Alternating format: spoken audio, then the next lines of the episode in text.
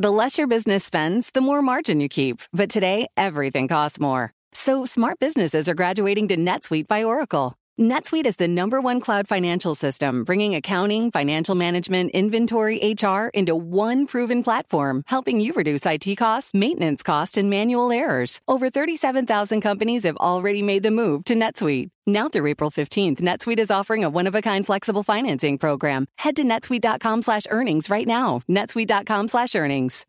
As a professional welder, Shayna Ford uses Forge FX to practice over and over, which helps her improve her skills. The more muscle memory that you have, the smoother your weld is. Learn more at meta.com slash metaverse impact. You know success when you see it. Or you think you do. The people in the spotlight. But what about those small business masterminds who succeed at making their money work harder? They do that by having a business bank account with QuickBooks Money which now earns 5% annual percentage yield.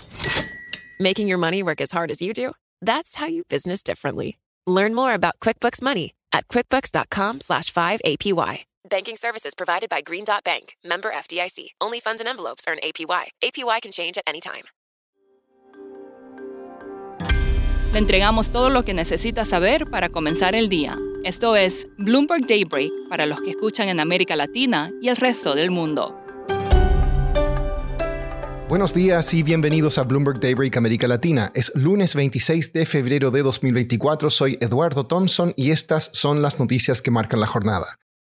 Partamos con un vistazo a los mercados. Los futuros en Wall Street suben junto con los treasuries a más corto plazo. El dólar y el petróleo están planos mientras que el oro avanza. El Bitcoin sobrepasó nuevamente los 57 mil dólares por primera vez desde fines de 2021. La Fed sigue insinuando que habrá que esperar para un recorte de tasas. Jeffrey Schmidt, de la Reserva Federal de Kansas, dijo que el banco debe ser paciente a la hora de recortar las tasas, ya que la inflación sigue por encima del 2% y el mercado laboral es aún fuerte. Schmidt es visto como uno de los miembros más hawkish de la Fed. En noticias corporativas, Shein estaría considerando listar acciones en Londres en vez de Nueva York debido a las presiones de Estados Unidos a las empresas chinas. Por su parte, la empresa de maletas y mochilas Samsonite habría recibido una oferta de compra por la totalidad de sus acciones. Y en el mundo petrolero, Exxon y China National Offshore Oil Corp consideran ejercer derechos para adquirir la participación de su rival Hess en un proyecto en Guyana. Esto bloquearía el acuerdo que alcanzó Chevron de comprar el campo por 53 mil millones de dólares.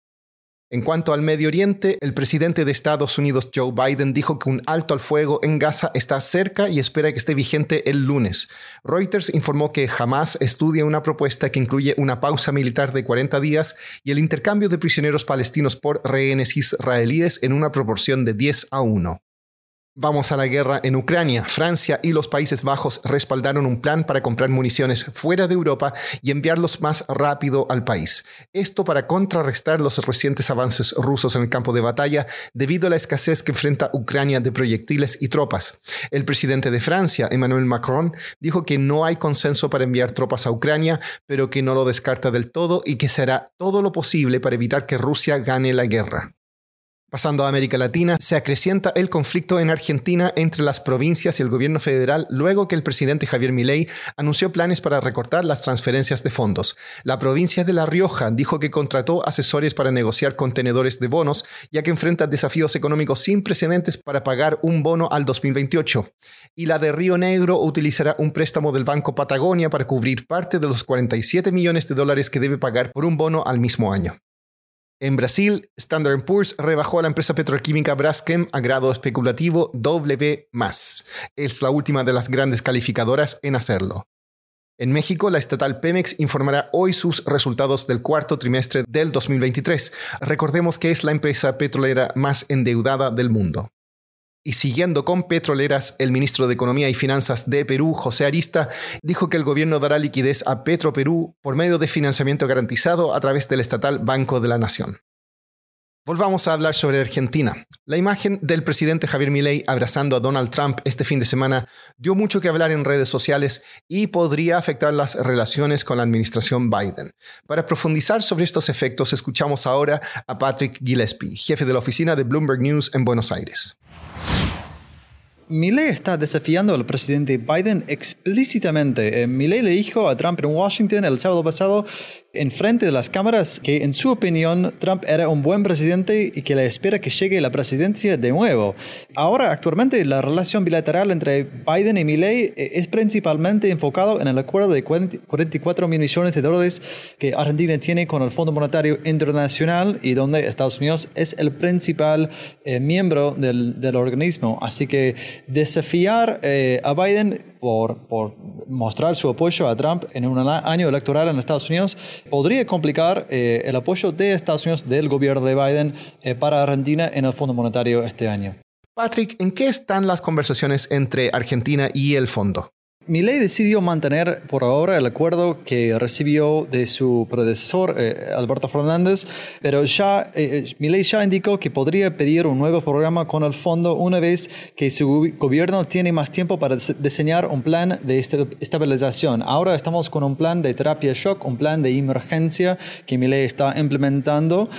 ahora tenemos inflación de 250%, un año muy de, de una recesión muy fuerte, así que todavía Milei que diseñar un plan de estabilización para ir hacia un nuevo programa si él decide hacer eso. Pero eh, si, si opta eh, para un nuevo programa, el apoyo del gobierno de Biden, si sea este año o posiblemente el año próximo, va a ser clavísimo.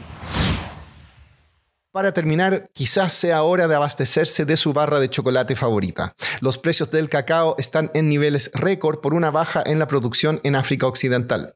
Y ahora, una nueva regulación de la Unión Europea que busca detener la deforestación amenaza con hacer subir los precios aún más. Eso es todo por hoy. Para más información de Bloomberg News en español, los invito a suscribirse al newsletter 5 Cosas. El link está en la descripción del episodio. Soy Eduardo Thompson, gracias por escucharnos.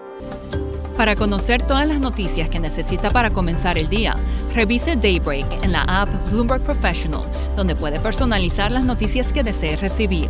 También puede suscribirse a la versión solo audio en Spotify, Apple Podcasts o la plataforma de su preferencia. Eso es todo por hoy. Escuche de lunes a viernes Bloomberg Daybreak.